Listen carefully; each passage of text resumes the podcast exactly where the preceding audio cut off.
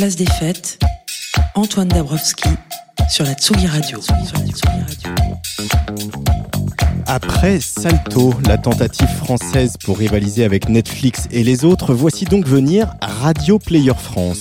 Lagardère News, les Indés Radio, le groupe M6, Next Radio TV, le groupe Énergie et Radio France s'associent pour incarner, je cite, la radio du futur. Mais qu'est-ce que c'est? Un site, des applis pour vous permettre d'écouter en numérique vos radios préférées avec un son optimisé, des données associées, l'accès au podcast et au replay. La révolution, quoi. Ce conglomérat s'est aussi rapproché de plusieurs constructeurs automobiles pour être intégré directement dans les autoradios et à terme remplacer les bons vieux tuners. Radio Player propose dans son catalogue 200 radios FM et 600 web radios. Ah bon?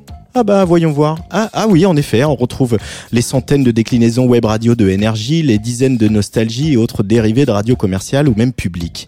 Tsugi Radio a-t-elle été approchée? Non, que je sache.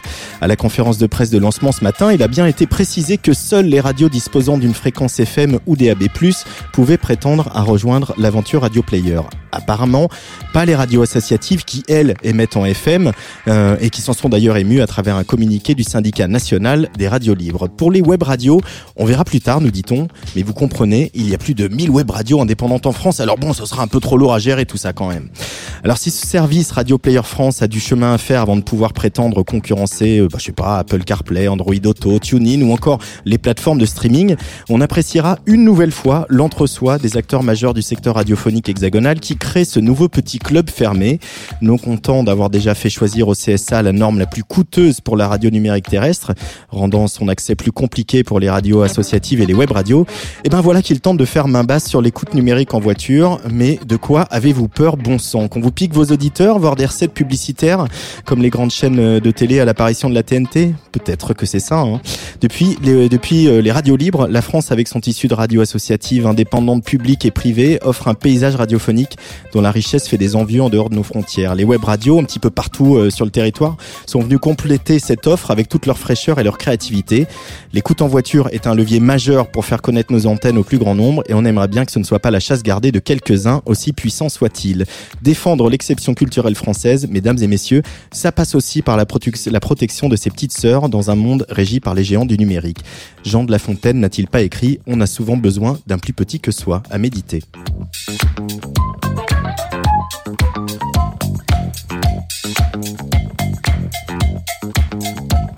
Vous écoutez Tsugi Radio, n'en déplaise au groupe Énergie, on est là sur tsugi.fr, sur nos applis, en live stream vidéo sur Facebook, sur YouTube et bientôt sur Radio Player France parce qu'on va pas les lâcher.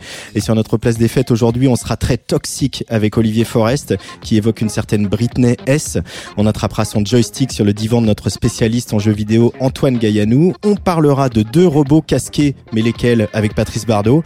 Mais tout d'abord, on change de paradigme, on entre dans la nuit interlope d'un duo qui est aussi un groupe célébrons la nuit quand les masques tombent célébrons le néant et la folie. La femme au micro de Tsugi Radio en direct de la Folie L1 du Parc de la Villette.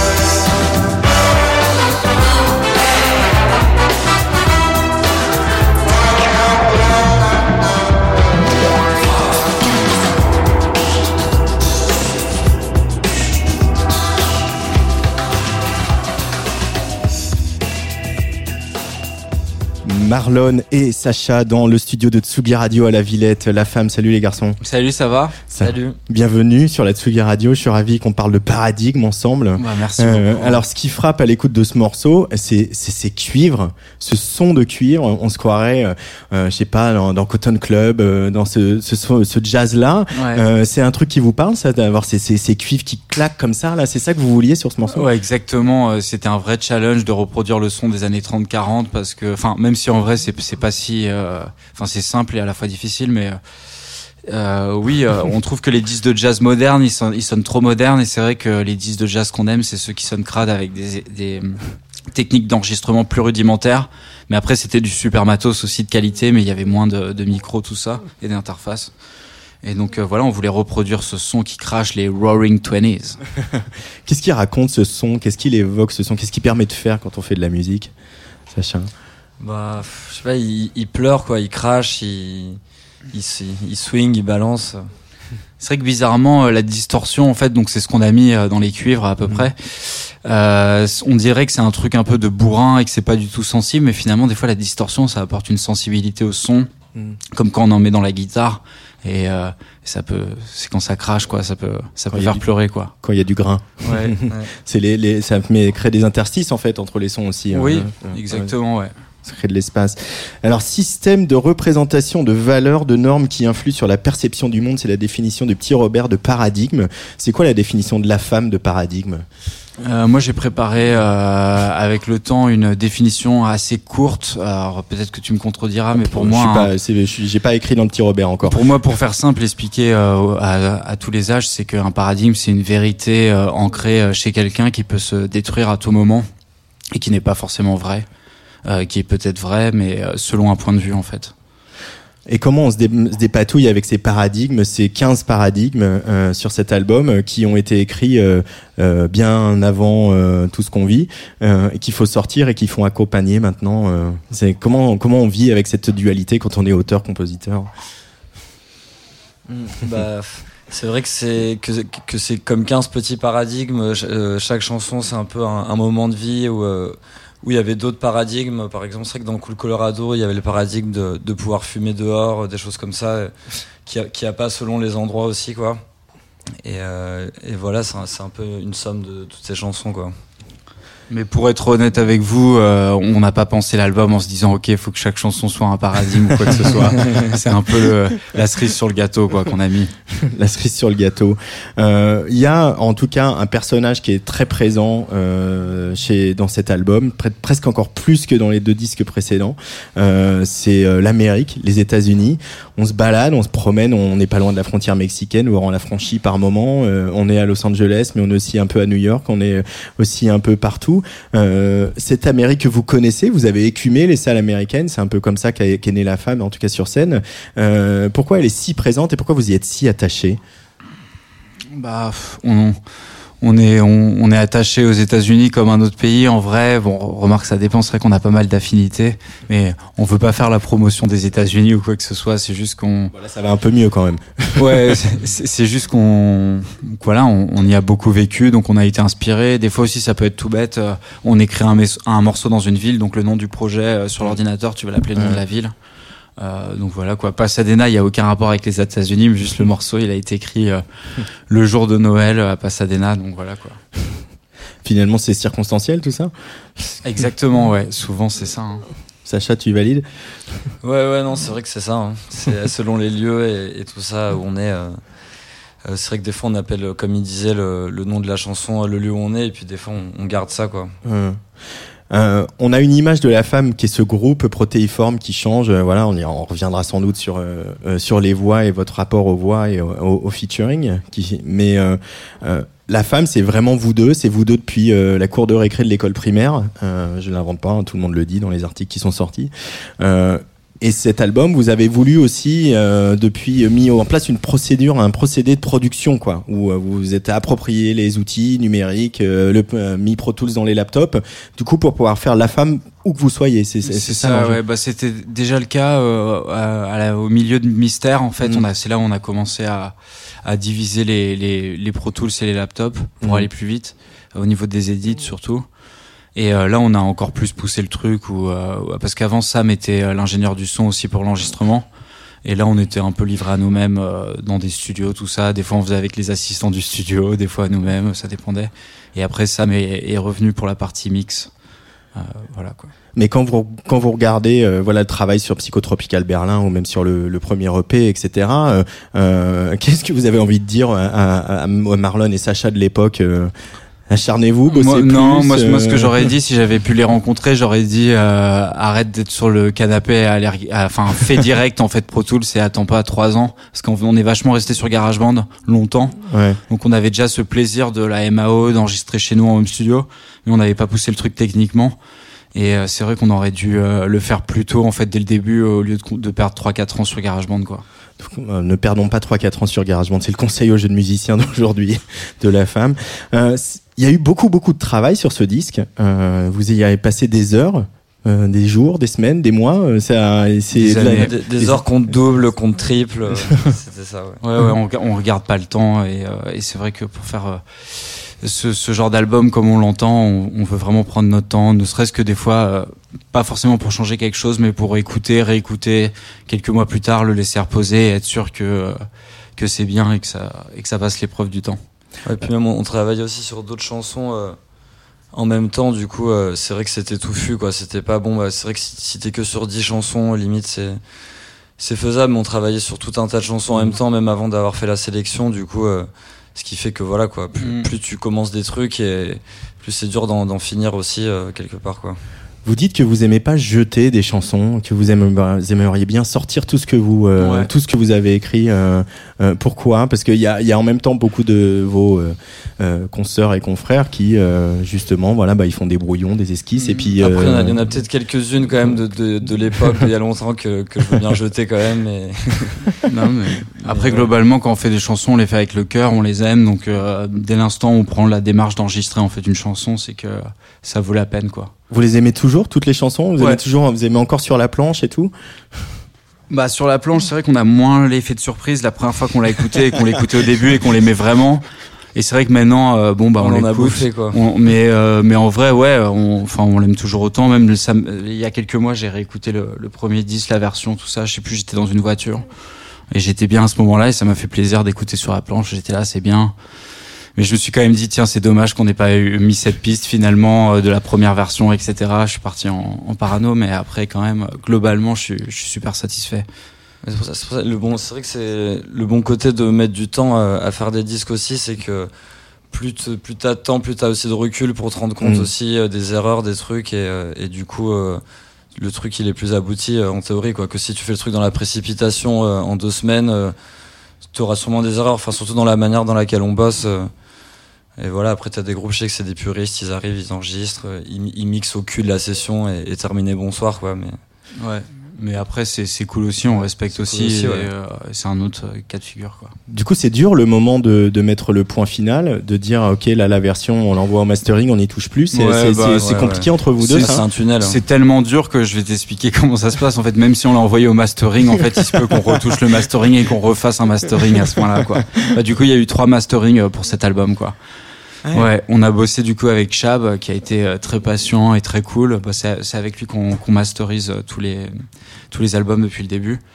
Et euh, je sais que pour les, les premiers masters, enfin même tout pratiquement, on branchait Pro Tools au cul de la mm. console. Et comme ça, à tout moment, on pouvait faire une dernière retouche. Ou si Chab nous disait, ah tiens, là, il y a trop de sub ou il y a trop de basse, bah, on, on enlevait. Et comme ça, ça, ça masterisait quoi. le tambourin de moins 2 dB, non moins 3 dB, bon finalement moins moins 2,5, non 2,6. Peut-être un tout petit peu plus sur la droite, non à 35, etc. Ouais, c'est c'est comme ça quoi. C'est aussi pour ça que l'indépendance de la femme elle est importante, que vous euh, voilà c'est vous voulez ah. garder euh, le, la vista à, 360 sur la production de vrai votre que musique. Si, on avait euh, signé en, en contrat d'artiste, on aurait pu tomber sur des directeurs artistiques du coup qui nous disent déjà comment faire et aussi peut-être un peu même si nous laissaient peut-être au bout d'un moment, il serait pas trop patient et euh, il voudrait sortir le truc précipitamment, quoi. Euh, quand vous êtes apparu, la femme, euh, les, les, journalistes et les, notamment les journalistes de radio comme nous, on se réjouissait qu'il y ait un groupe de petits jeunes qui écrivent en français. Euh, Aujourd'hui, vous êtes nombreux à écrire en français. On s'en réjouit toujours autant, d'ailleurs. euh, mais finalement, cette euh, cette scène French pop, ou euh, voilà, si c'était tenté que ce soit une scène, euh, vous en êtes assez éloigné au, au final. Peut-être qu'il y, y a des copains, c'est Bah, pas ça on est, ouais, il y a, y, a, y plein de copains. Après, c'est vrai qu'on est quand même pas mal éloigné, euh, tout en étant proche finalement, parce que la femme, ça a été l'impulsion à tout ça. Donc, Mm. euh, donc voilà. Après, euh, nous, on a toujours fait notre truc dans notre coin, et euh, voilà quoi. On, on aime bien et on suit notre notre route et nos goûts, et on aime bien aussi casser l'école et les réinventer. Ouais. Donc c'est vrai que pourquoi pas chanter plus en anglais maintenant ou dans d'autres langues quoi. Mais c'est, il y a une petite fierté quand même à, à, à- à avoir euh, participé à la naissance d'un mouvement. euh. Euh, carrément, ouais, c'est super, c'est super cool. C'est, euh, c'est- bah, ça fait partie des grands trucs en fait hein, que que tu regardes même que t'es admiratif quand t'es Mm. petit, tout ça, des scènes, des machins. Donc c'est c'est super cool d'avoir été là-dedans et tout ça quoi. Euh, quand on se balade sur votre chaîne YouTube, euh, déjà on passe un bon moment, on rigole bien, bah, ça me fait plaisir parce que des fois je me dis personne regarde nos clips. on rigole bien déjà, on passe un bon moment et il y a ce, ce, cette petite vidéo qui est en fait l'intro du euh, du clip de Disconnexion, qui est si je dis pas de bêtises la, la huitième plage du, du disque. Où vous singez, enfin vous faites une espèce de, de, de, de pot pourri, euh, voilà je vais l'appeler comme ça, des meilleures émissions de télé ou quand la télé faisait des grandes émissions, donc euh, lunettes noires pour nuit blanche de d'Ardisson euh, sur le floor du, des bains douches, Michel Pollack, Ouais, l'heure de vérité, tout averti, tout ça. alors, en même temps, vous êtes plus beaucoup plus jeune que moi, les garçons. Ces émissions, qu'est-ce qu'elles représentent pour vous? Euh, bah, on, on les a pas vécus, c'est sûr, mais déjà d'une part, euh, on les a vus aussi à travers les sketchs des inconnus, en fait, surtout. Et c'est vrai que nous-mêmes, ça nous a donné le goût. Après, bien sûr, il y avait d'autres, euh, d'autres trucs, etc. Mais ouais, après, même sur YouTube, tu peux regarder des extraits aussi. Moi, les, les trucs de Polak, je les ai pas vus, mais j'ai vu des, tu connais l'extrait où il y a Gainsbourg euh, qui pète un plomb, celui où il y a Choron aussi, où il y a les militaires et tout ça, et c'est, c'est un énorme bordel, quoi. Et c'est vrai que ça a l'air d'être une, une émission marrante, euh, où ils sont là, à la fin, ils sont tous pétés, et puis ils, ils parlent, et voilà, quoi. C'est, c'est, et c'est un peu ça qu'on a fait, quoi, dans, dans l'esprit, quoi. Et d'ailleurs, je m'en rappelle, euh, à la base, je, je devais pas être dans cette scène, euh, mais au dernier moment, j'étais derrière la caméra et je me suis dit, oh, euh, tout le monde me disait, mais non, Marlon, on a besoin de toi pour nous dire, nanana, et tout. Et puis j'étais là, il y avait tu sais, quelques figurants à aider, etc.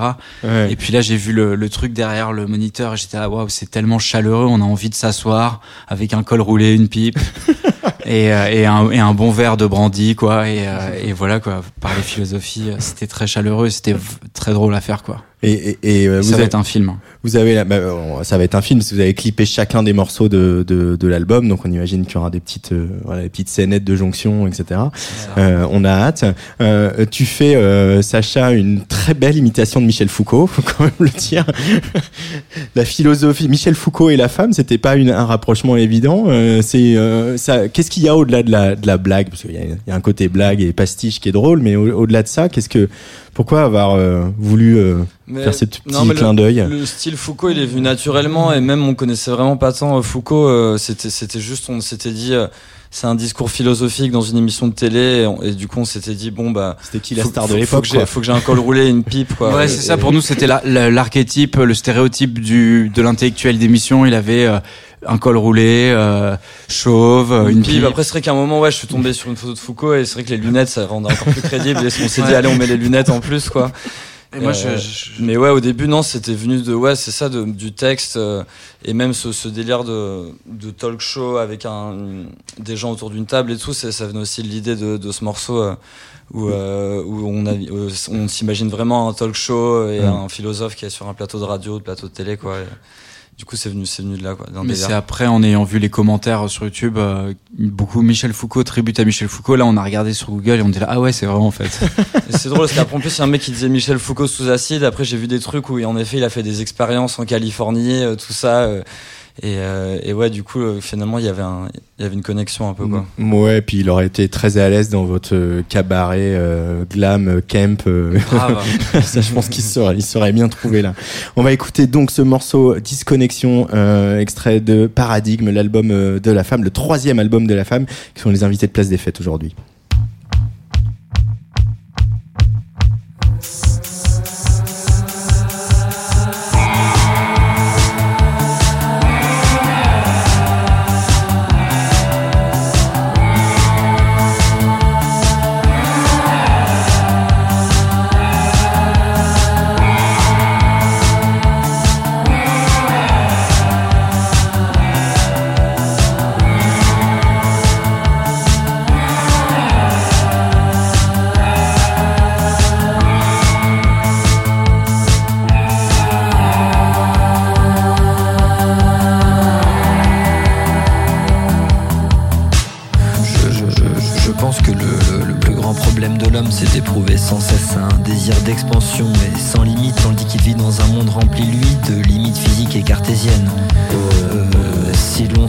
À la pensée nihiliste et aux philosophes tragiques, nous parvenons mieux à comprendre l'insignifiance vertigineuse de nos existences. Et par ce fait, le vide de nos vies nous apparaît alors évident sans être ni optimiste ni pessimiste, mais si l'on se positionne en tant que, philosophe cynique pur. Et c'est euh, par conséquent par l'usage d'artifices que nous arrivons à nous déconnecter de cette réalité pascalienne qui nous effraie tant.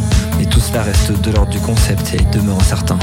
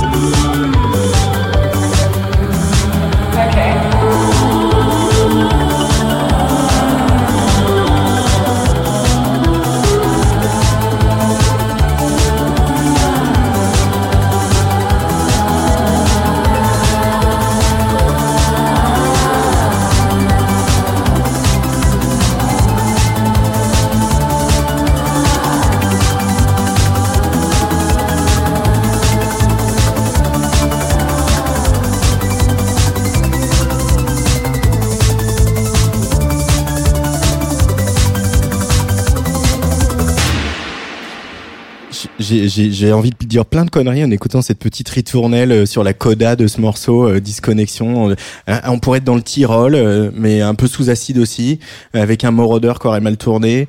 Euh, je sais pas, moi ça m'évoque plein de choses. On, voyage pas mal sur ce sur ce titre. Et il y a un truc que je vous avais, il me semble en tout cas, que vous assumez encore plus qu'avant, c'est le, le parler chanté, le spoken word que vous balancez au début de ce morceau. Vous êtes plus à l'aise avec ça qu'au début ou c'est juste le morceau qui s'y prêtait? On a toujours été à l'aise.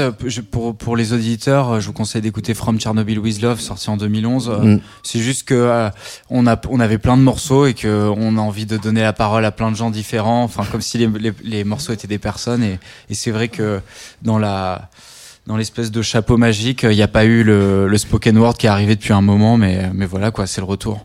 C'est le retour du spoken word. En tout cas, il est très frontal. Il y a aussi un truc où il est, voilà, il même dans le mix, il est, voilà, sur ce morceau, il est très en avant, quoi. Ouais. Euh, et euh, il y, a, y a ce rapport. On voulait aussi, le, le grand mix, le côté radio un peu pourri, ouais, vraiment tu FM, tu vois, sec. Euh, ouais, on s'est dit. On a même mis un sidechain sur l'instru et le et la voix comme ça. Dès qu'elle parle, t'as vraiment l'instru qui baisse un peu, un tout légèrement. Et t'as la voix en mode présentateur de foot, quoi, limite. On voulait, on voulait avoir le vraiment le son France Inter, quoi. Ouais. ah, salut les gars.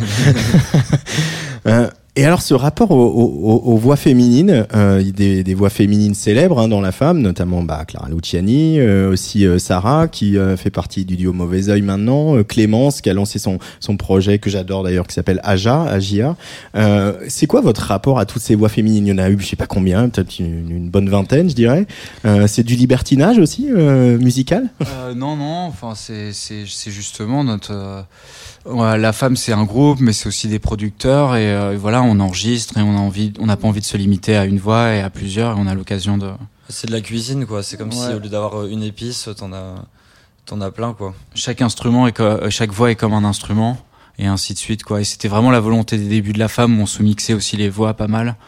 Et c'est vrai que des fois on est passé dans un truc un peu plus chanson, etc. Mais quand même, au niveau des timbres, il y a des voix qui sont qui se préparent à ça. Et puis c'est pas commun parce que d'habitude en fait une, une artiste féminine bah elle va faire sa voix en fait euh, donc on a peu l'habitude d'entendre en fait euh, autant mais tant mieux ça fait de la diversité c'est l'occasion pour des nouvelles artistes féminines de d'apparaître au goût du jour aussi et, et d'avoir un album varié quoi. Euh, et en même temps, il y a, il y a des gens qui ont déjà fait ça. Je pense à Nouvelle Vague et euh, avec aussi des, Ouais, un c'est succès vrai. certain pour certaines Bah ouais, bah c'est vrai que Nouvelle Vague c'est le groupe qui a vraiment fait ça aussi, c'est vrai euh, carrément quoi.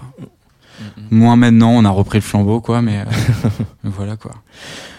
Et du coup, ces voix, tu parlais de cuisine, moi j'aime bien ça, mais ces voix, il y a quand même une espèce de patte en fait. On a l'impression que vous cherchez quand même un peu des voix qui sont proches, mais effectivement qui euh, des personnalités qui arrivent à, à incarner d'autres personnages. Mhm. Mais mais il y a un timbre de voix qui est proche qui, qui vous fait kiffer. Quoi. En fait, c'est la source, c'est l'amour qui nous a donné euh, l'envie de faire ces voix, c'est euh, le yéyé en fait, euh, ce style des années 60, euh, souvent chanté par euh, par des voix féminines parce que sinon c'était du twist euh, pour les plutôt pour les voix masculines. Mhm. Et, euh, et on écoutait beaucoup de yéyé. On avait nous-mêmes un groupe qui était euh, twist yéyé qui s'appelait SOS Mademoiselle À Biarritz? euh, à Paris.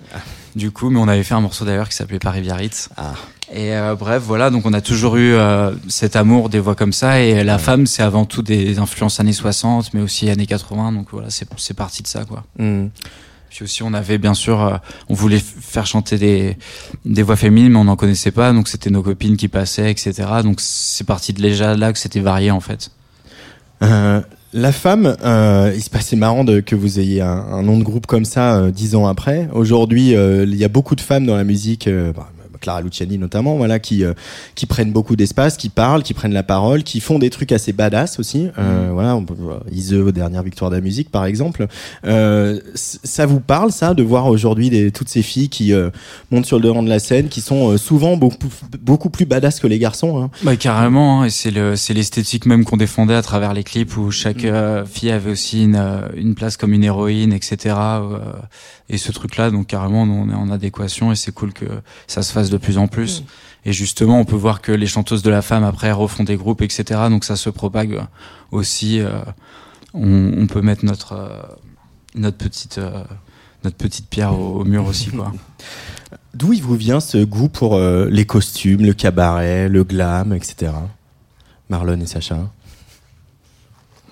Bah depuis que, bah je pense euh, déjà le, le goût les, euh, de la les- musique. les yéyés le Quand cabaret. t'écoutes c'est- du rock and roll, en fait, souvent il y a, il y a la tenue vestimentaire, Ouais. enfin comme chaque comme chaque style en fait, Ouais. qui est connecté au hip-hop. euh, le hip-hop a ses codes, le monde de la teuf a ses codes et le monde du rock a ses codes et, et après tu peux les mélanger, etc.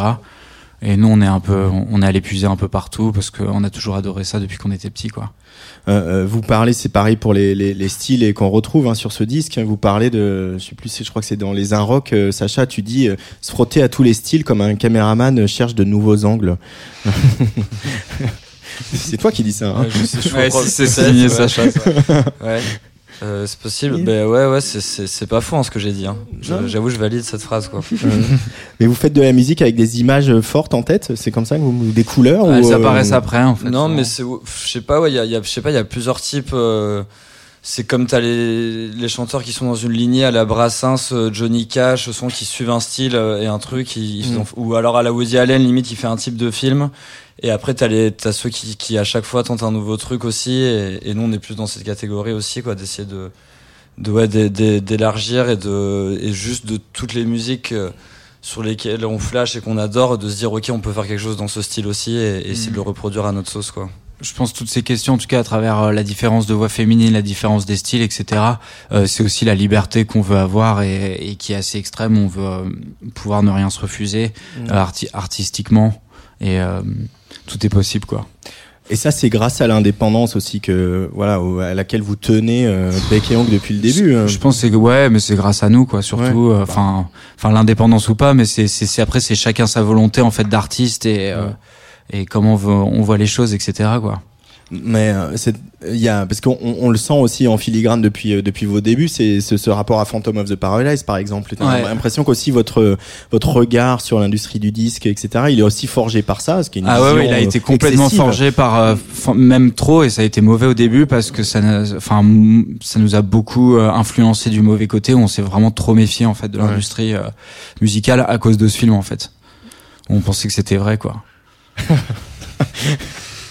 On rappelle que Phantom of the Paradise un des plus grands génies, euh, compositeurs, euh, chanteurs, avec une voix d'ange qui euh, était pas exactement un, premier prix de beauté, qui a été utilisé comme une vache à lait par un producteur véreux et, caché dans un studio. Puis il est devenu un peu, voilà, il est mal tourné, on va dire. un grand film, Phantom of the Paradise de Brian De Palma. Et, et, maintenant, ça y est, vous êtes vous êtes détendu par rapport à ça ou, comment comment vous vivez surtout Carrément, on est là. On, par exemple, bah, les, on pense que les labels, les majors sont sont des fois plus cool que les labels indés. Euh, finalement, voilà, il y a. C'est disruptif. Nos, hein. nos, paradigmes ont changé quoi à travers les années quoi. Allez, comme tous mes invités du jeudi, je vous ai demandé de, de m'apporter quelques disques pour qu'on on, voilà, on vous connaisse un peu mieux. Euh, voilà, c'est l'idée de se raconter en musique. Premier extrait, euh, vas-y Luc, quand tu veux. voilà, ça va, ça va souligner un peu. Je connais aucun des artistes que vous avez amenés, donc voilà, on écoute un peu et on en reparle tout de suite.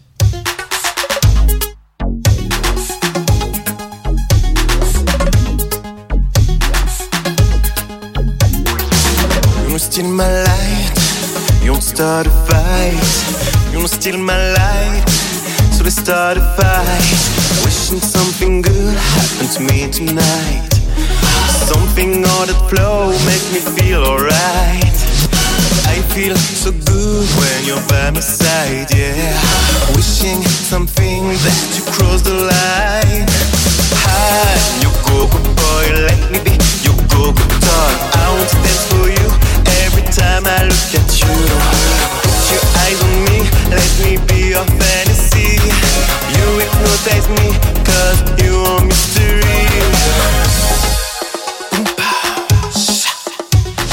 Watch me move, I get you mine. Get on the floor and spend some time. I know you warm inside, ready for tonight Getting high from above Get on the light and show me I don't need your name Cause I feel the same.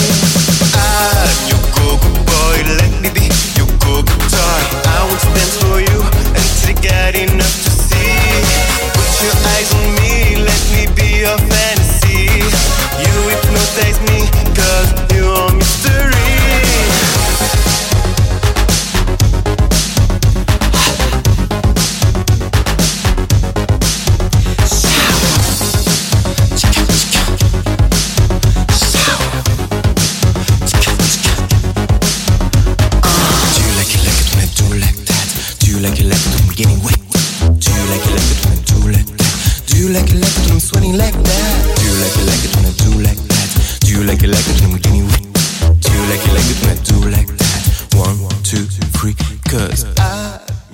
je crois qu'en fait, euh, qu'est-ce qui s'est passé? George Michael est pas mort. C'est quoi ça les garçons? C'était Igor euh, Dewey. Ouais, Igor Dewey, Go Go Boy, euh, du coup, et je vous encourage en fait pour comprendre le personnage à aller regarder ses clips sur YouTube. Mais il vient d'où De Paris. il est soudeur et Go Go Boy en même temps. Euh, et, voilà quoi. C'est et puis d'ailleurs ouais, il, a un peu un, un, un, charisme et un côté un peu Freddie Mercury dans la main. Qu'est-ce qui vous parle là? C'est justement ce côté entertainer, le côté euh, kitsch assumé. Bah, kitsch assumé et aussi même quand on voit les clips et l'imagerie, ça fait du bien de voir un artiste masculin aussi libre et, et aussi épanoui. Euh, enfin et avec une vraie identité visuelle quoi pas juste euh, un jean et un t-shirt donc c'est c'est cool quoi je trouve ça très juste et puis ces clips euh, ils sont c'est à la fois du génie c'est à la fois à mourir de rire aussi parce qu'il y a vraiment de l'autodérision etc quoi je me rappelle d'un d'un clip qu'il avait fait où il est à Rio et en fait il est il s'est hum, déguisé en distributeur automatique de jus, il est en mini short et il a un presse euh, en poum poum short on dit. Ouais, il, il a un presse euh, euh, orange euh, sur en forme de slip, un peu comme le slip du mec dans Une nuit en enfer avec le gun, je sais pas si vous voyez quoi. Et avec un tuyau et tu mets un euro et en fait il, il presse comme ça, tu vois. Et il y a un jus et, et après il y a un tuyau qui, qui du coup représente le phallus qui va directement dans le verre du consommateur et c'est assez drôle quoi. En effet, c'est assez drôle. Changement d'ambiance pour le deuxième choix de la femme aujourd'hui dans Place des Fêtes.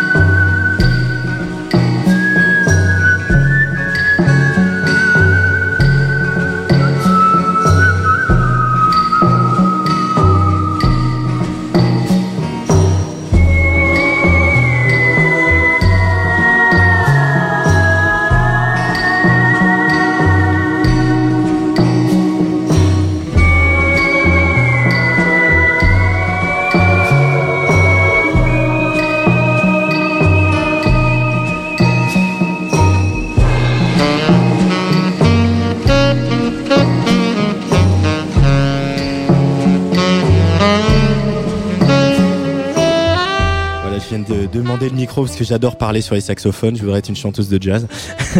Qu'est-ce qu'on écoute, euh, la femme? Molly Lewis, c'est une, une grande siffleuse euh, australienne qui une spécialiste du sifflement. Ouais, championne du monde d'ailleurs, elle a remporté des prix euh, et elle a chanté sur notre album sur Lâcher de chevaux. Euh, Ah oui? Elle a sifflé. Elle a sifflé? Ouais, pardon, elle a sifflé. vous, êtes, vous allez chercher comme ça des, des, des gens qui ont des, des talents comme ça, un peu, un Ah, peu on adore ça, ouais, carrément. Ah, c'est vrai que c'est pas tous les jours qu'on rencontre une siffleuse. euh, donc là, qu'on l'a rencontrée, c'est clair que ça, ça paraissait évident, quoi. Qu'est-ce qu'il y a dans le sifflement qu'il n'y a pas dans un cuivre ou dans une voix ou dans... euh, Qu'est-ce que c'est ce son? Non, C'est- le côté C'est désuet c'est le- vraiment le bridge entre la voix humaine et l'instrument de musique, quoi. C'est le dernier rempart, quoi, on va dire. C'est un peu le mur de glace dans Game of Thrones. Ok. je sais pas quoi dire après ça. Là, on, on recherche avant tout à, à créer l'accident, quoi. Euh, Le truc, c'est il y a, il y a cette envie de dérouter tout le temps, c'est ça, ça veut dire ne pas savoir euh, le, le truc qui vient, on sait pas d'où il vient quoi. Non, mais même, enfin, c'est juste beau, quoi. Enfin, Ouais. ça, Ouais, ça c'est nous ça. touche, quoi. C'est pur, ouais. Ouais, c'est pur, c'est un beau sifflement, quoi. C'est un beau sifflement. Euh, dernier extrait euh, qui, euh, pour moi, s'enchaîne bien avec certains morceaux de l'album, euh, c'est Trance Farmers.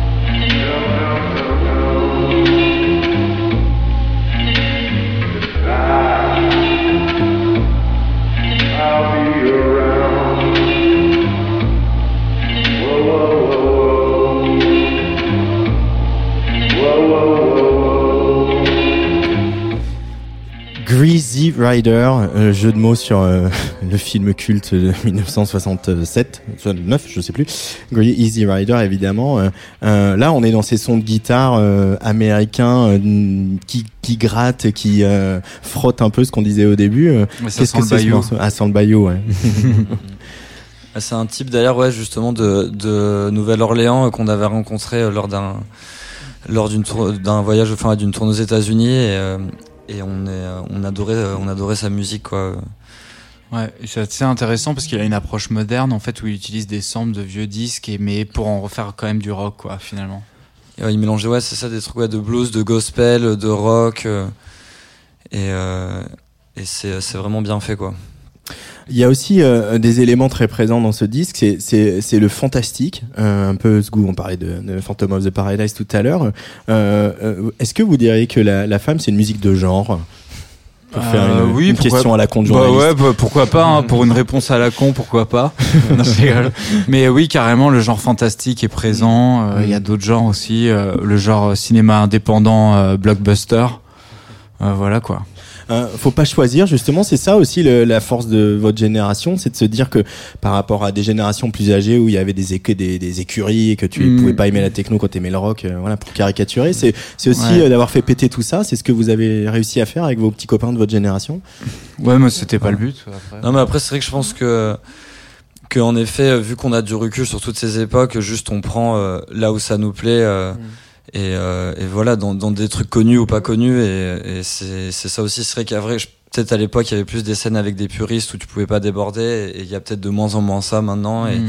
c'est ça le bon côté d'être à cette époque aussi c'est d'avoir un, un point de vue sur tout ce qu'il y a eu avant et avec euh, avec internet tout ça qui est très euh, très global et du coup euh, forcément je pense que du coup euh, ça crée des groupes euh, comme ça quoi après, c'est vrai que euh, aussi, je pense, c'est parce que les, les styles sont en voie de disparition en fait et mutent à travers le temps. Donc on se retrouve entre survivants ensemble, quoi. Et c'est vrai que par exemple, euh, dans les années 60, il y avait des guerres entre les mods et les rockers. Mais euh, moi, de mon temps, euh, dans le bar, euh, t'avais des mods, des rockers, des punks. Enfin, il y avait plein de, de styles différents parce qu'il y en a tellement pas beaucoup que le moindre bar Ouais, qui passe le du rock, C'est le grand style rock. va y avoir tout le monde, quoi, en fait. Donc euh, Ouais.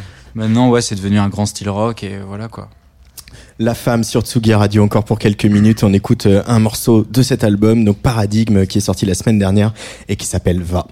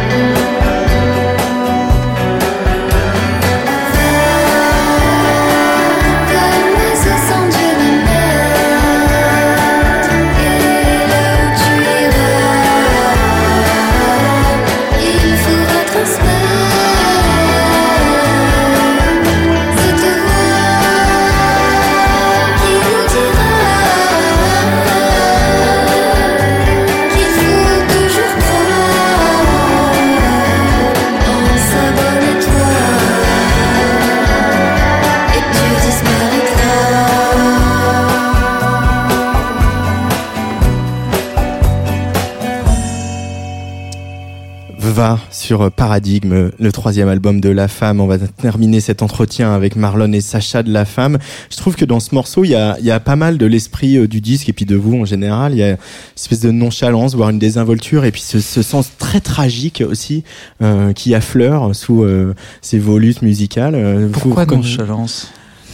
Parce que le groove au fond du temps, parce que euh, la voix qui part un peu comme ça dans des mélismes, un peu qui se perd dans la réverbe, parce que euh, Tu veux, voilà, tu veux parler d'une candeur, euh, d'une candeur, candeur innocente. incandescente et innocente C'est deux façons de le voir finalement. hein. Mais ce qui me parle, c'est le, le sens du tragique. Et je dis ça parce que Sacha, apparemment, tu as passé pas mal de temps en Espagne et tu as plongé dans la musique flamenco, flamenca, comme on dit. Euh, Euh, ouais, enfin j'ai pas plongé non plus, mais ouais, ouais j'ai, pu observer en tout cas quoi. Il a mis le doigt de pied, quoi. Ouais, ouais, j'ai, mis un petit doigt dedans quoi. un petit doigt dedans. Ouais. Et qu'est-ce que tu as découvert dans ce flamenco que tu ne, tu ne soupçonnais pas? Euh, bah franchement, il y a, y, a, y a des belles, il y a des belles harmonies, il y a des belles choses. C'est vrai qu'avant j'avais un peu une vision euh, Gypsy King, Patrick Sébastien quand j'étais petit, flamenco, Joby Joba et un truc comme ça quoi. Et c'est vrai que quand on les voit en vrai, euh, c'est pas pareil quoi.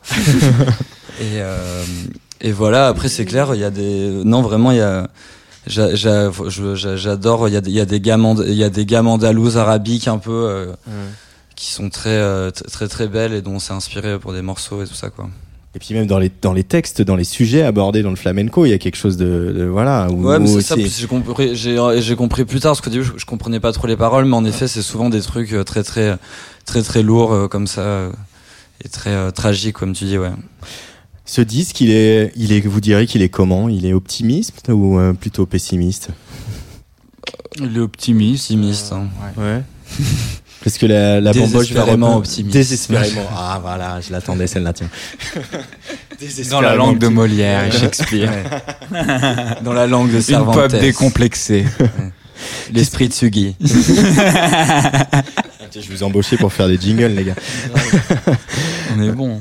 Qu'est-ce qui vous manque le plus là maintenant que ce disque euh, sort enfin euh, au bout de, de cinq ans? Bon, il y a une année qui est pas vraiment de votre faute, mais euh, voilà, c'est vous avez hâte de reprendre la scène? C'est un c'est un besoin ou finalement vous arrivez à à, à, à le en tout cas le le- l'oubli l'oublier ce manque euh, avec tous les Ouais. clips et tout tout ce que vous avez on a- investi?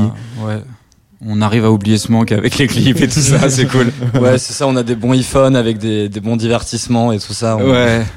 On, on nous a lavé le cerveau. euh, c'est ça, on est à fond dans le monde digital, quoi. Ouais. Mais vous avez bien remonté sur scène un jour. euh. Mais en 2022 au Zénith, Ouais, quoi. Sur mais une euh, digicène. Ouais.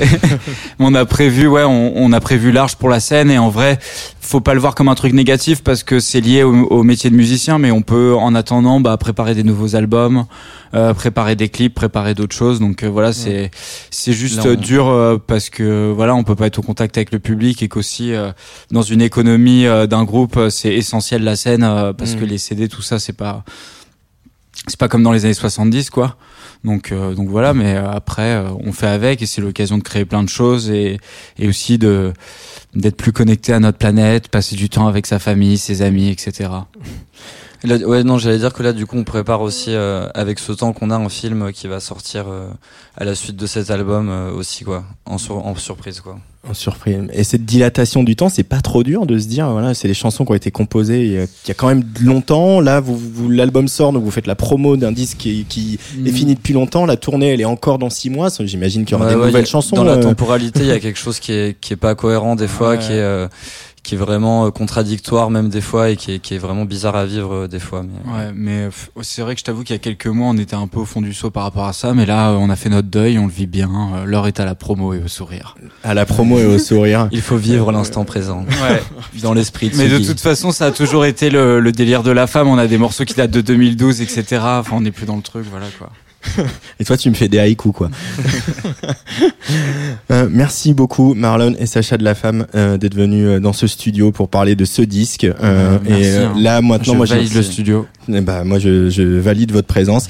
Et euh, il y a un truc dont j'ai envie, parce que je l'ai déjà fait souvent avec vous, euh, dans le public, euh, dans des clubs, etc. J'ai envie de foutre le bordel. Ok. Et on, on va foutre le bordel là. Quand Ah, c'est dès qu'on va pouvoir, hein, dès que le président il dit qu'on a le droit, on fait ça. Hein. Vas-y, dès que le président il dit qu'on a le si droit, le on président l'a dit, on le fera.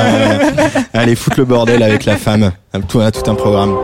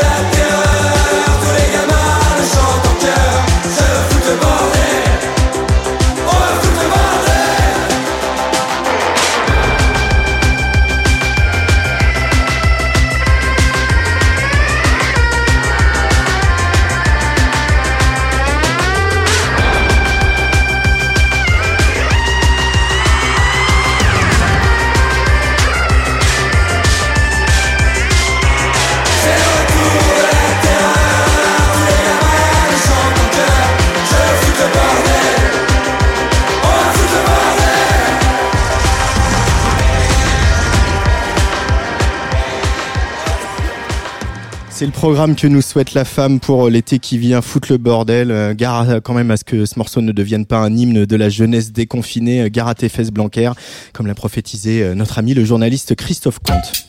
En revanche, on fait plus la fête. La bamboche, c'est terminé. Place des fêtes sur la Tsugi Radio.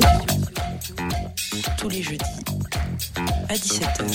Et oui, tous les jeudis à 17h, le plein de musique et de culture euh, sur Tsugi Radio. Dans quelques minutes, on sera humain après tout avec le directeur des rédactions de Tsugi, Patrice Bardot. Mais d'abord, je voulais euh, vous parler de la sortie d'un nouveau disque de Jean-Michel Jarre, le recordman mondial du live stream avec ses 75 millions de spectateurs pour son concert du 31 décembre dernier à Notre-Dame, nous embarque en Amazonie en immersion dans l'œuvre du photographe Sébastien Salgado, qui fera l'objet d'une exposition à la Philharmonie de Paris à partir du 20 mai. J'ai approché l'Amazonie avec respect, mais d'une manière poétique, impressionniste. Il me semblait intéressant de fantasmer la forêt. Elle transporte un puissant imaginaire, autant pour les occidentaux que pour les indigènes. C'est ce que nous raconte l'auteur des mots bleus à propos de, son travail sur ce disque. Amazonia sort demain, a été réalisé en son binaural, c'est-à-dire spatialisé. Alors un conseil, demain vous branchez votre casque et vous partez explorer euh, l'Amazonie avec euh, Jean-Michel Jarre euh, comme guide. En attendant, on l'espère, la réouverture prochaine des musées pour aller visiter cette expo de l'excellent photographe Sébastien Alors avant de parler des Daft Punk avec Patrice Bardot, je vous promis on va en parler, je vous propose un autre duo plus rocailleux mais pas moins humain, la rencontre entre Jenny Beth et le chanteur de Primal Scream Bobby Gillespie, Remember We Were Lovers, extrait d'un album commun prévu pour le début de l'été. Attention, c'est très beau.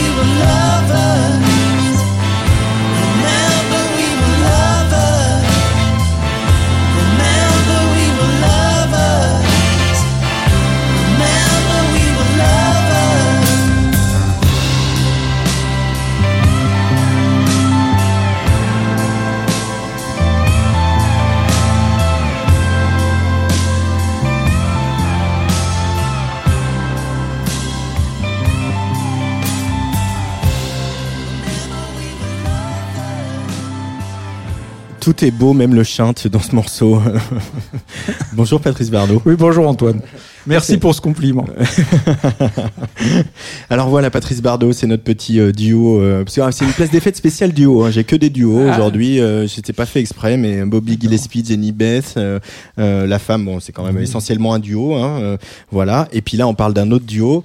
Euh, qui est en couverture de ce Tsugi euh, numéro 139, Daft Punk. Euh, avant de, de, de, de le feuilleter, Patrice, euh, de ton statut d'observateur privilégié euh, de la scène euh, musicale mondiale, euh, comment revenir sur cette onde de choc incroyable euh, de, de la- la- l'annonce de la séparation de Daft Punk Alors on était habitué hein, parce que vraiment dès que Daft Punk euh, euh, fait un demi-truc, euh, tout le monde en parle pendant longtemps. Ouais. Euh, on se rappelle toutes les rumeurs incessantes sur ils vont remonter sur scène, ils vont refaire un album, ils vont ici, Oui, ils vont ça, ouais. ça. Toutes ces rumeurs sont donc aujourd'hui anéanties. Euh, mais cette onde de choc incroyable, euh, planétaire, sur la fin de l'annonce d'un groupe, quoi. Comment tu l'expliques, toi Euh, Je, je l'explique en partie par la période. C'est vrai qu'on est à une période un peu euh, aussi tragique. euh, On parle de crise sanitaire et autres. Donc d'un seul coup, c'était la musique qui revenait, Daft Punk, le souvenir pour certains de leur enfance, d'autres de leur adolescence. Donc tout, tout ce climat nostalgique. euh, et puis les Daft Punk, on les, on les avait pas vus depuis maintenant euh, quoi, dix ans, pas, pas loin. Euh, non, 8 ans. L'album, c'est 8 ans. Ouais. Voilà. L'album, c'est 8 ans. Euh, donc, il y avait beaucoup de fantasmes, notamment ce fantasme sur euh, le- leur retour possible ou pas en live. Ouais. Et je crois que c'est cette somme de fantasmes qui a fait cette, euh, cette gigantesque effusion. Ah ouais, C'était beaucoup quand même. C'était beaucoup. oui, oui. Est-ce que c'était trop en, tout cas, ça continue un peu. Ils étaient dans, par les faits, ils étaient quand même séparés déjà. Donc Ouais. euh, bon, voilà. Ouais, ils, ils habitent plus le même pays, de toute façon. Ils disaient, bah, tu, tu as des infos que je n'ai pas. Bon, oui. Euh, ce Tsugi, donc, il s'appelle Aux origines de Daft Punk. Donc, on en remet une petite couche, on continue un petit peu, mais Oui, on essaie voilà. de, de euh, dans ce magazine, dans ce numéro, en tout cas, de, de donner des clés pour euh, retracer le parcours de, de ce duo. Il y a des témoignages, des, des, des photos et des interviews qui n'ont jamais été euh, publiées euh, de leur tout début. Ouais. Euh, pourquoi ce choix d'avoir voulu concentrer aussi sur euh, le- le- de raconter la genèse de, de Daft Punk euh, dans ce oui, numéro on prend un billet pour raconter euh, un peu les, les- bon Tsugi, c'est toujours un magazine un peu su- subjectif. euh, lié à ceux qui le font et c'est vrai que ceux qui le font sont plus attachés au Daft Punk des débuts qu'au Daft Punk du grand cirque de Random Access Memory et de Get Lucky. Donc, euh, donc voilà, donc c'était un peu naturel pour nous de parler euh, euh, des Daft Punk des débuts, euh, que certains d'entre nous, comme Alexis Bernier, ont euh, très très bien connus, et puisqu'il les a accompagnés au début en tournée à Chicago et autres, euh, alors qu'ils n'étaient pas forcément euh, euh, méga stars. Disons que voilà, on, on- on raconte le- le- les Daft Punk quand ils étaient encore, euh, on va dire, abordables et qu'il ne fallait pas passer par un manager américain pour leur parler. Euh, pour parler à des gens qui habitent dans le 18e. Voilà Oui, c'est ça. C'est ça. Donc voilà, donc c'est et puis alors ouais, je, tu, tu parlais des, des photos, il y a vraiment des photos super et De Philippe Lévy. Ouais, de Philippe notre Lévy, collaborateur. euh, voilà, notre collaborateur, dont, dont, euh, dont la plupart sont inédites, n'ont jamais été ou inédites, voilà, sont inédites. Elles n'ont jamais été publiées, Voilà. monsieur de la Palisse. voilà, voilà. Donc bon, c'est la fin de la journée. Mais euh, oui, ça, je trouve qu'il y a vraiment, on a, essayé de, de de de miser une grande partie sur les photos parce que c'est vrai que c'est bon, bah, la presse aujourd'hui, c'est c'est une manière de se distinguer, c'est aussi par ça, par le, la qualité des photos. Des photos en rave hein, de Daft Punk. des photos de Daft Punk en rêve, des photos de Daft Punk pour la plupart sans casque. C'est Ouais. vrai qu'il y a cette, ce clin d'œil à, ces- à cette couve où on les voit Ouais. avec les casques et puis on voit leur vrai visage euh, à, à l'intérieur d'un casque. Et alors, qu'est-ce qui transparaît euh, de mettre comme ça côte à côte des interviews, euh, voilà, qui se terminent par une interview que tu as faite d'eux après Coachella, Ouais. après le live à Coachella. il, il ressort quand même des lignes fortes sur le- leur trajectoire. Oui, on, alors avec le recul, révéler, hein, mais- non, mais. C'est vrai qu'on on voit vraiment euh, que Daft Punk n'appartient qu'à Daft Punk et que ils ont un fil conducteur, c'est finalement faire quelque chose euh, qui leur plaît, euh, que le public, le public aime ou pas, ils s'en foutent totalement, quoi. Mm. Et ça, on le, on le sent bien au fil des pages, dès les premières interviews. voilà, eux, euh, ils, ils font que ce qu'ils ont envie de faire. Et qu'importe si c'est euh, de la house, de, de, de, de la pop ou, ou du disco. Et ça, on le verra effectivement après avec euh, Random Access Me- Memory. Et ils, ne parlent, ils ne font de la musique que quand ils ont quelque chose à dire. Et quand ils ont quelque, qu'est-ce qu'ils auraient à dire, finalement, ils ne font rien. C'est ce qui, et voilà, et on peut, et on comprend maintenant un peu leur, leur trajectoire un peu particulière. Et en même temps, ça apparaît clairement dans, les inter- dans ces interviews. Ils, ils ne font pas de la musique de rave, ils ne font pas de la house, ils ne font pas de la techno, ils s'en inspirent. euh, voilà. Et limite, ils disent, ils disent carrément, nous, dans le fond, on fait pas de la musique électronique, quoi. On fait Ouais, une- c'est ce qu'ils disent. On, fait pas de la musique électronique. Alors c'est vrai que Ça s'est Euh, vu sur le dernier euh, album, hein, sur, le- Random voilà, sur Access le, Memories. voilà, ouais. sur le dernier album et et ils ont un discours qui rappelle aussi un autre duo Justice qui dit aussi souvent ça qu'ils ne Mhm. font pas de la musique électronique ils utilisent des moyens électroniques mais ils ne se considèrent pas comme membres d'une scène électronique Alors, je voudrais qu'on on va continuer à parler, mais qu'on se plonge un peu dans cette ambiance incroyable euh, de cette tournée E-Live, de la pyramide que toi tu as vu à Coachella, que j'ai Ouais. vu euh, euh, à Bercy, qui Ouais. ne s'appelait pas encore Accor Hotel Arena. Malgré tout, on peut être critique, on peut avoir plein, voilà, on peut dire plein de choses sur Tidal, sur les casques, sur le manager américain, sur euh, euh, Random Access Memories. On peut dire plein de choses et à la fois il y a eu ce moment, c'était pour moi ça reste un peu l'acmé de la carrière de Daft Punk, ce moment de live où ils ont mis tout le monde d'accord. Moi je me souviens de Bernard Chérez, un vieux rocker floydien, euh, directeur de la musique de France Inter à l'époque, qui est sorti de là comme s'il avait pris trois tasses quoi. Donc c'était quand même la- la- la- l'acte parfait de la carrière de Daft Punk. Pour oui je crois que ce, ce, ce, ce concert ces concerts cette tournée a vraiment révolutionné euh, l'esprit de tous ceux qui l'ont vu euh, parce que c'était c'était nouveau parce que ça a aussi euh, ça montrait la force de leur composition finalement dans cette, cette sorte de, de méga mix géant qui emportait tout sur son passage avec une énergie qui était aussi assez rock. Mm. Euh, donc euh, c'est vrai que ce euh, et puis et puis visuellement c'était c'était quand même euh, très très nouveau. Alors c'est vrai que ça serait intéressant aujourd'hui de revoir ce show avec euh, euh, presque 15 ans après quoi Ouais, ouais. Pour Presque. voir si les, les, les, les sentiments seraient les mêmes.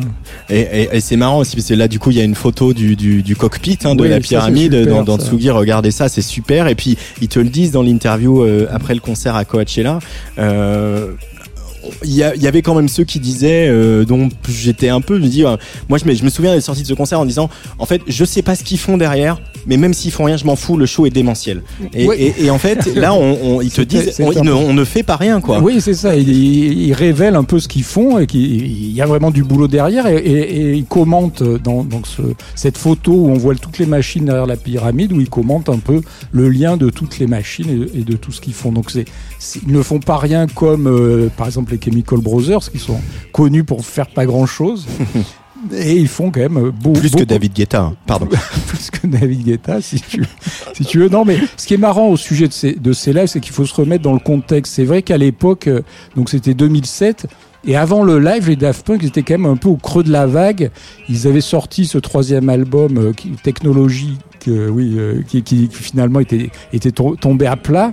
Et, euh, et, et ils reviennent avec ce live à Coachella sur lequel, euh, bon, bah oui, les, il y avait une certaine excitation, mais, mais, mais voilà, le, le- la déflagration était que, que d'autant plus retentissante. Allez, on s'en met une petite dose quand même. D'accord, vas-y.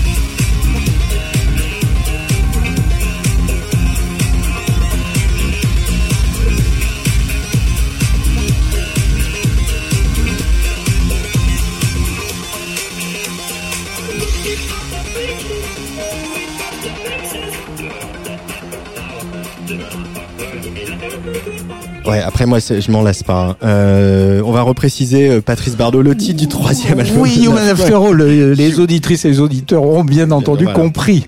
Human After All et pas technologique, ça c'était le gimmick. Euh, il y a une vie après Daft Punk dans ce Tsugi. Il y a notamment euh, dans la série culte une interview euh, de My Bloody Val- Valentine euh, par JD Beauvalet. On est très en retard, mais peut-être euh, voilà donner un petit peu euh, l'envie à, à nos lectrices, nos lecteurs de, de se plonger dans ce, cet entretien avec My Bloody Valentine. Bah, My Bloody Valentine, c'est le groupe un peu essentiel de tout ce qui a été euh, noisy pop euh, anglaise euh, des années 90, dont le catalogue n'était pas disponible en, en digital. Et euh, il est maintenant complètement Et on peut disponible. dire, ouais, on peut dire que peut-être 80% des groupes de rock d'aujourd'hui ont été influencés par My Bloody Valentine. ouais. Alors la femme aussi, mais ils le, ils le savent pas. Parce qu'on Ouais. parlait tout à l'heure. Et puis euh, si, mais ils veulent pas l'avouer.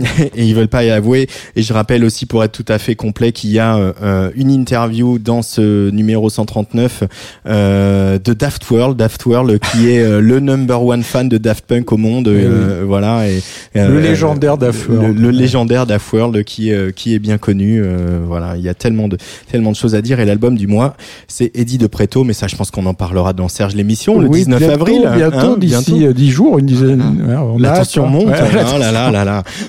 Puis il y aura un live de Sint Charles, tu te souviens? Ah oui, ça c'est un grand moment. Ouais, Ça va être un grand moment. La bamboche. Merci euh, Patrice Bardot. Merci Antoine. Euh, on va jouer aux jeux vidéo un peu, tu restes? Euh, oui, pourquoi pas. Place des fêtes, Antoine Dabrowski. En duplex avec nous euh, pour sa chronique mensuelle, c'est notre spécialiste euh, jeux vidéo qui s'appelle Antoine Gaillanou. Salut Antoine. Salut, salut. Alors, est-ce que, est-ce que tu m'entends bien? Bon? je t'entends très bien, tout fonctionne. Eh bien, c'est parfait. Il Alors, fait un je, temps je dis, bon- je- je bonjour à Antoine. Ah, aussi. alors attends, attends, attends, Ouais, Antoine, parce qu'il y a Patrice Bardot qui te dit bonjour. Je tiens à le Eh oui, je saluer. voilà. Je l'entends. Ça, ça fait longtemps qu'on s'est pas vu, fait donc je te longtemps, dis bonjour. va pouvoir voilà, se- Allez bien. j'espère qu'on va pouvoir bientôt se voir en, en face Tout à à face. fait, j'espère aussi. Euh, bah, tout le monde. Allez, mais en attendant, on va parler de jeux vidéo comme tous les mois avec toi. Euh, et euh, je te laisse démarrer cette chronique. Eh bien, oui, d'accord. Eh bien, je démarre. Je démarre toujours de la même façon avec un trait. Et voilà. Et qu'est-ce que, qu'est-ce que ça t'évoque comme univers, ce genre d'extrait au titre euh, significatif? Alors le titre c'est Elephant Graveyard, mais ce n'est pas une chanson d'Eddie Mitchell.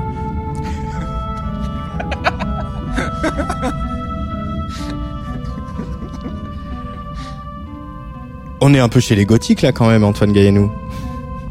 C'est assez, c'est assez lugubre, ouais. En fait, ça, ça- ça vient d'un jeu qui s'appelle Secret of Evermore, un jeu qui a une histoire assez particulière. Alors, il est développé par Squaresoft, qui est un studio de jeux japonais légendaire.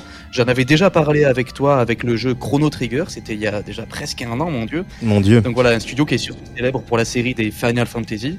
Et donc Secret of Evermore, il est sorti sur Super Nintendo en 1995. En- C'était l'âge d'or du studio. Et surtout, c'est le seul jeu de ce studio qui n'ait pas été développé au Japon. Il a été entièrement réalisé aux États-Unis. C'était pour cibler le marché américain, tout en ben, réutilisant les systèmes de jeu ambitieux et raffinés qui avaient fait leur succès. Sauf que, ben, malgré de bonnes critiques, les ventes ne décollent pas pour tout un tas de raisons qui seraient trop longues à détailler. Et le studio est immédiatement fermé. Ce qui donne à Secret of Evermore un- une aura totalement unique qui l'a mené à devenir ben, pas mal culte par la suite.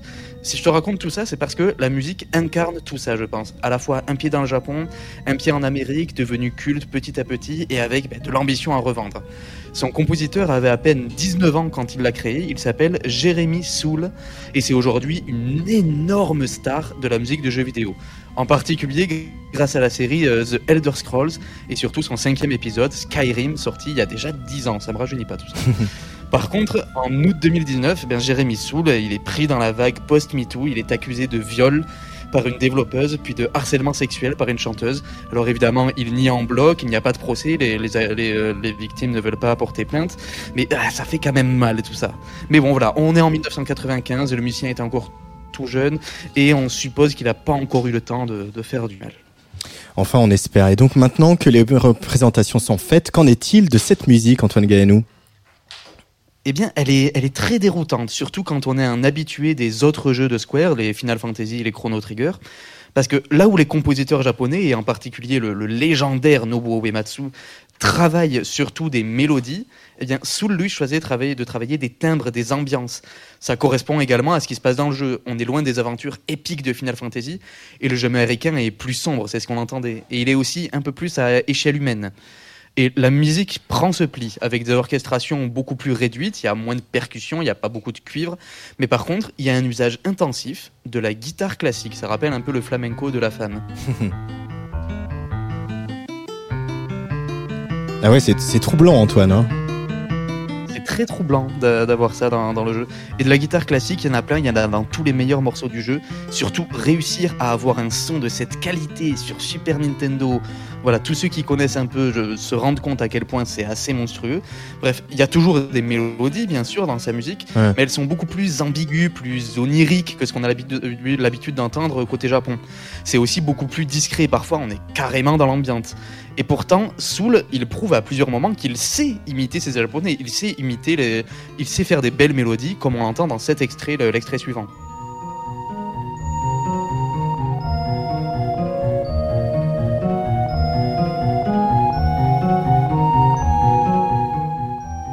Là, voilà, là, ça, ça pourrait carrément être signé Uematsu, que personne n'y verrait que du feu.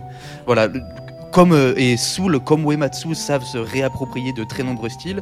Alors, on n'a pas le temps de tout, euh, de tout diffuser, évidemment, mais il y a du jazz, il y a de la folk, il y a de la musique caribéenne, donc il y a de la musique andalouse, euh, voilà, quitte à avoir de la guitare classique. Il y a de la musique classique, enfin voilà.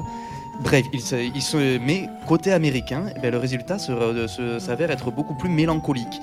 Mais pour moi, la vraie grande trouvaille du jeu, c'est sa capacité à parfois totalement abandonner la mélodie, abandonner toute forme de, de notes pour privilégier les bruitages, comme avec euh, cette ambiance de jungle avec euh, l'extrait suivant.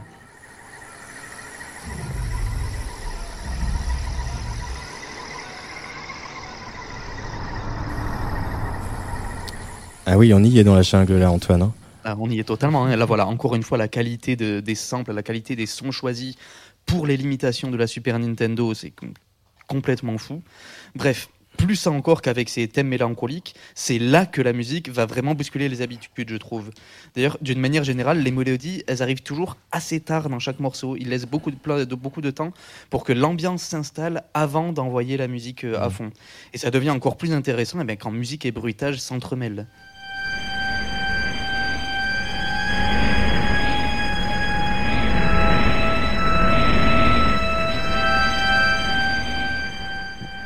Petite anecdote étonnante, ce morceau s'appelle Return to Podunk, donc c'est la fin du jeu, on revient à la ville de départ qui s'appelle Podunk en américain.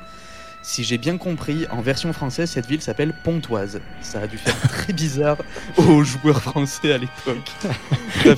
Val d'Oise Forever. c'est ça, donc voilà, donc on, va- on voyage de Pontoise à la préhistoire et dans un monde médiéval fantastique. Voilà, c'est un drôle de jeu, c'est ce que je disais. C'est- aussi pour ça que j'avais envie de parler de cette musique, c'est que c'est toujours un pas de côté par rapport aux habitudes qu'on a. Et le résultat est vraiment unique. Il y a un jeu qui privilégie d'abord une ambiance, comme on sait le faire dans tous les jeux PC à l'occidental, notamment justement la série des Elder Scrolls qui a Mhm. rendu euh, Soul euh, connu, mais le tout avec les sons de la console Super Nintendo, qui nous renvoie avant tout vers le Japon parce qu'il y a très peu de grands jeux de Super Nintendo qui a été fait hors du Japon. Et ce qui en résulte, ben, c'est une atmosphère, un espace apatride, total, euh, voilà, qui n'est qui n'est ni japonais ni occidental, et qui pourtant réussit ben, à garder le meilleur des deux. Et le meilleur d'entre nous, c'est Antoine Gaillanou tous les mois qui vient nous parler de jeux vidéo sur Tsugi Radio euh, avec toujours ton ta ton analyse psychomusicale euh, du jeu vidéo. Merci beaucoup.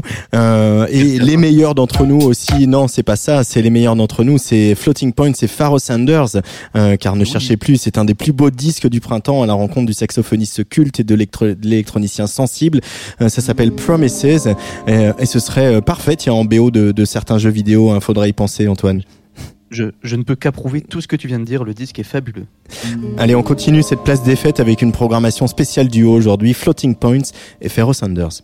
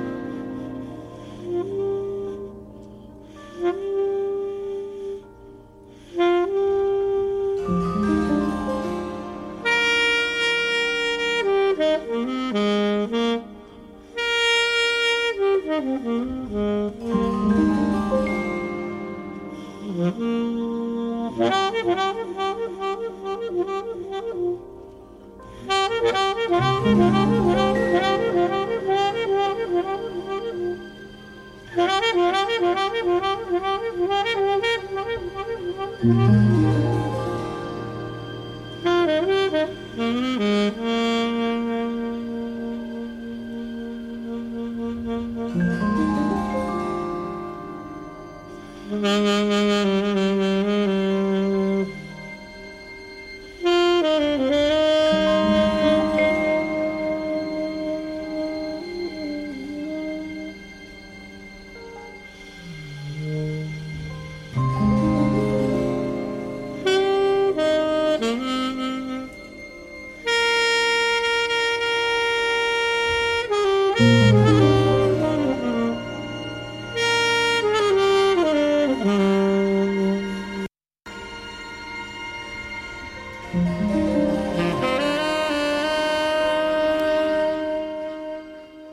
Je me prends un malin plaisir à accueillir euh, mon prochain guest à ce micro sur un, un saxophone velouté de jazz. Salut Alex. Salut Antoine. Alex, c'est Alexandre Berly et c'est La Muerte. Alors vous écoutez Tsuya Radio, là, il est euh, 18h23 et lundi prochain, à- aux alentours de 17h, il y aura un nouveau jingle qui va faire son apparition sur cette antenne.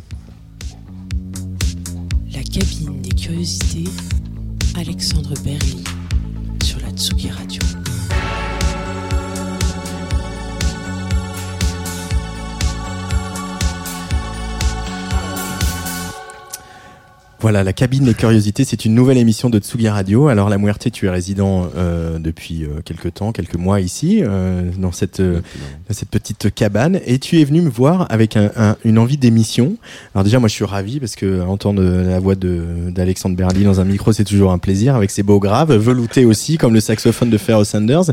Euh, Qu'est-ce qu'on va entendre euh, à partir de lundi tous les mois sur la Tsugi Radio? Eh ben, en fait, l'idée de la cabine des curiosités, c'était de proposer un rendez-vous autour de euh, ce qui se passe dans l'intimité du studio. En fait, parce qu'on a souvent tendance à parler de la musique euh, entre guillemets comme un produit fini. Enfin, j'aime pas du tout cette, expression, mais on parle pas de l'avant, on parle de l'après.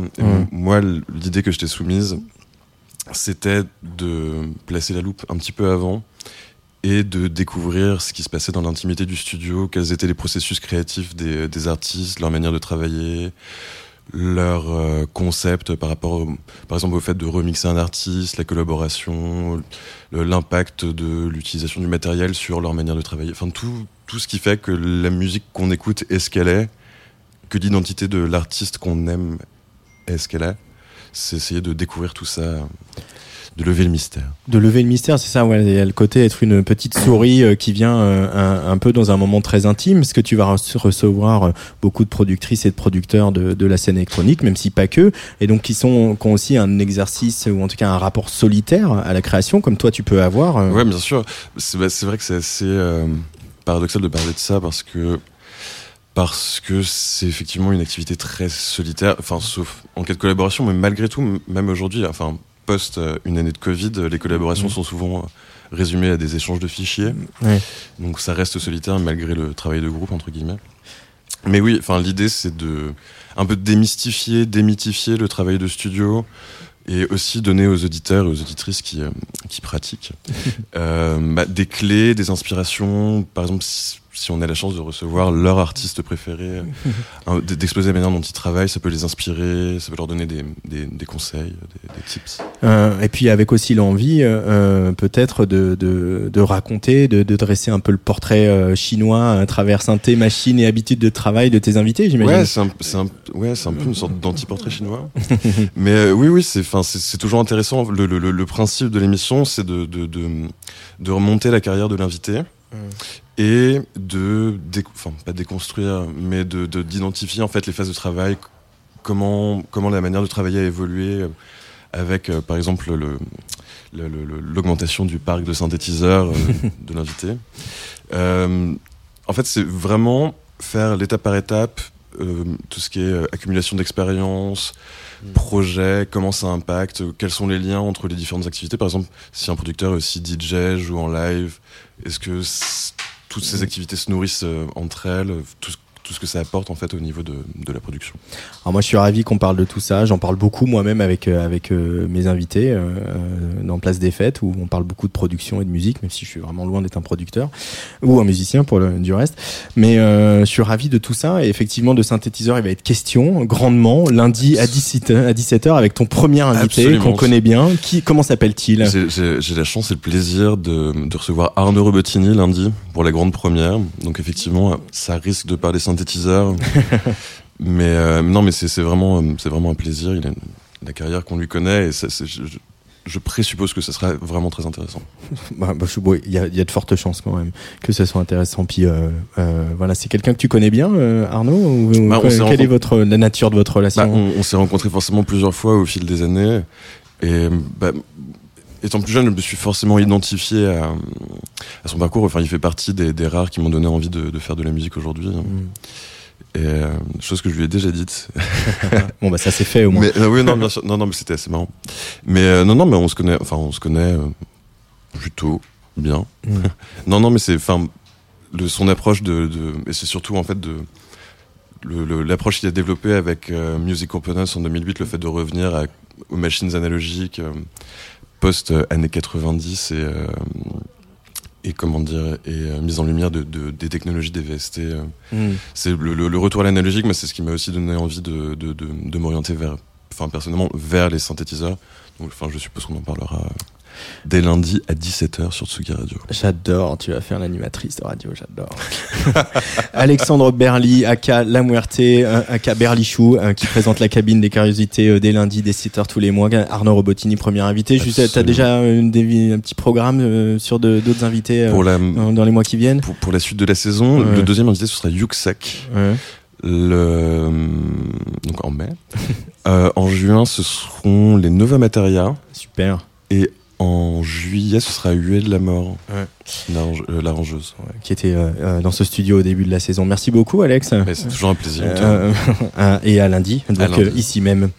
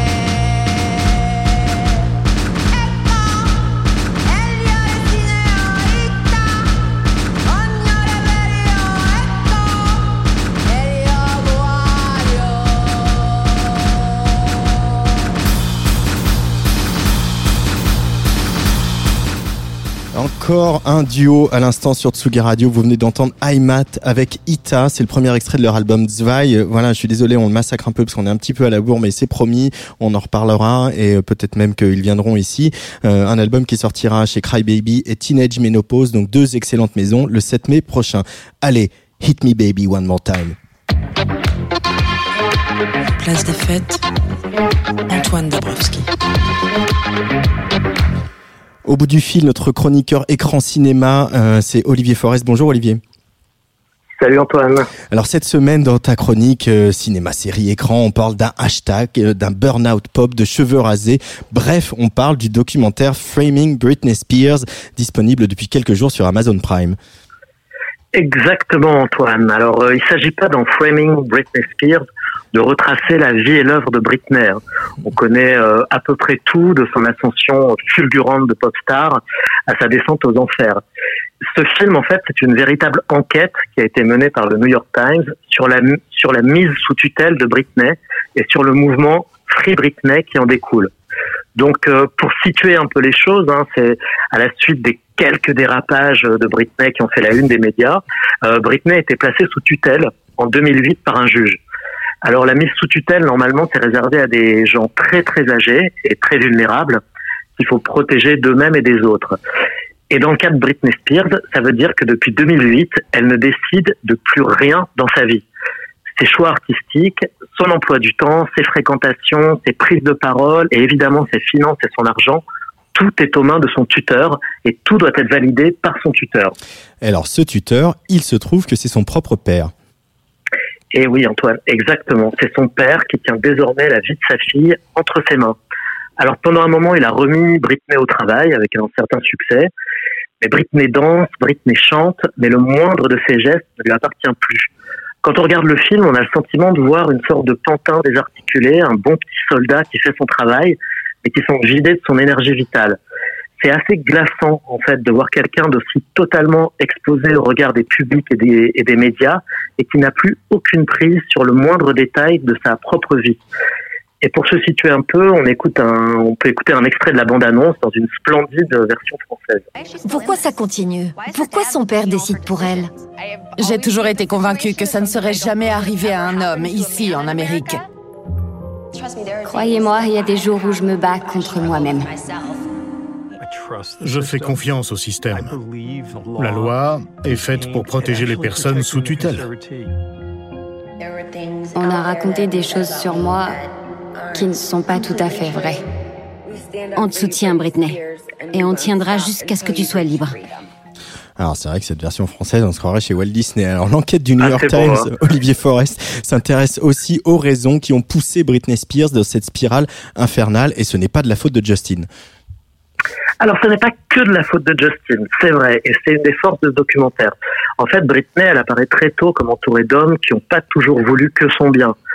Quand même, Justin, Justin Timberlake, qui l'accusera de l'avoir trompée et la fera passer pour une vilaine bitch, des semi-gourous, voilà, des semi-gourous manipulateurs euh, qui traînent dans l'entourage des stars, jusqu'à son père, donc hein, relativement absent jusque-là, qui va prendre le contrôle total de la vie de sa fille, sans oublier les médias qui vont lui demander en permanence de justifier, qui lui donnent régulièrement le mauvais rôle. Elle apparaît dans le film sans cesse ballottée, sans cesse contrainte, sans cesse manipulée. C'est comme si une grosse machine d'oppression implacable s'était mise en place autour de Britney Spears. Mais euh, Britney a quand même souffert de, de réels problèmes. hein.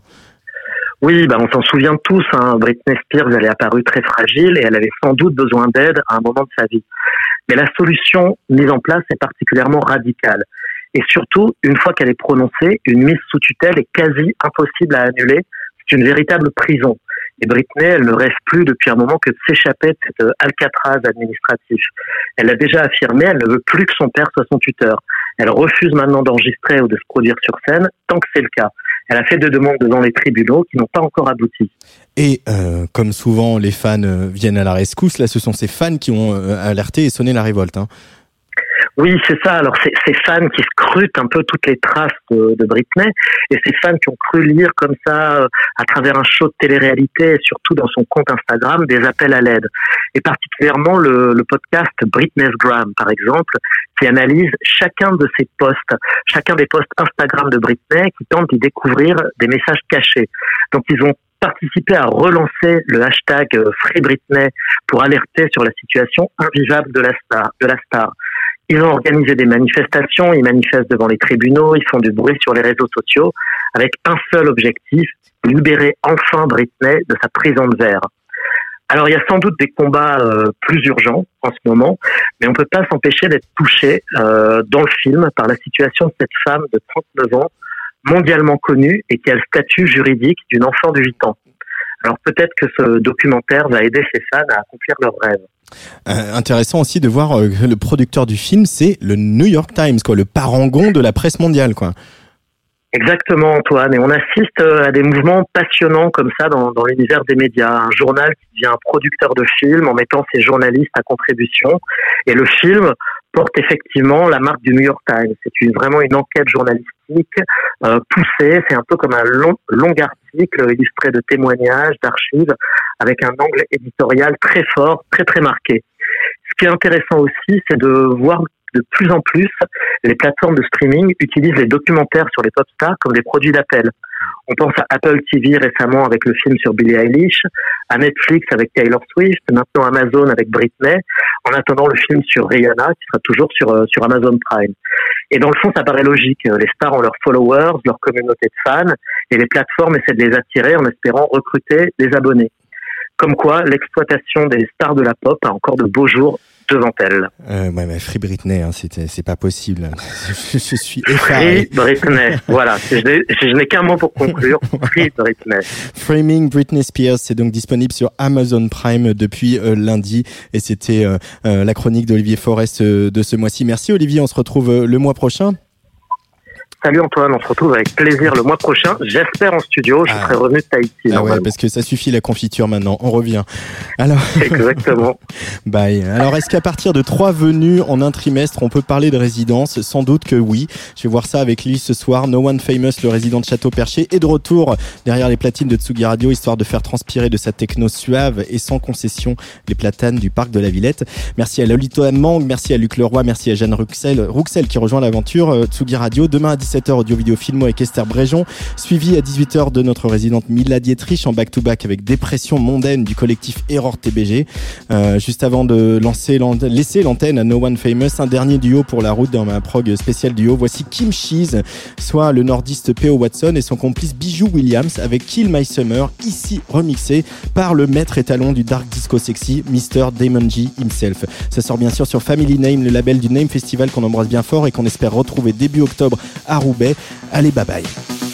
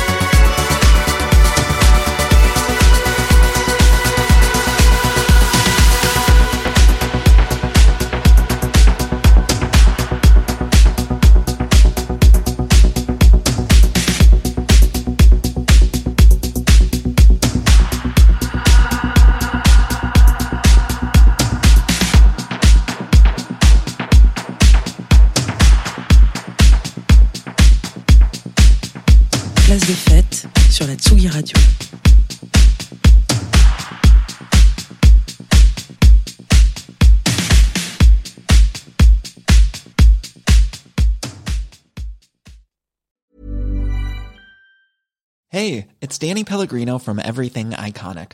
Ready to upgrade your style game without blowing your budget? Check out Quince. They've got all the good stuff shirts and polos, activewear, and fine leather goods, all at 50 to 80% less than other high end brands.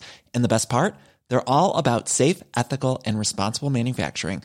Get that luxury vibe without the luxury price tag.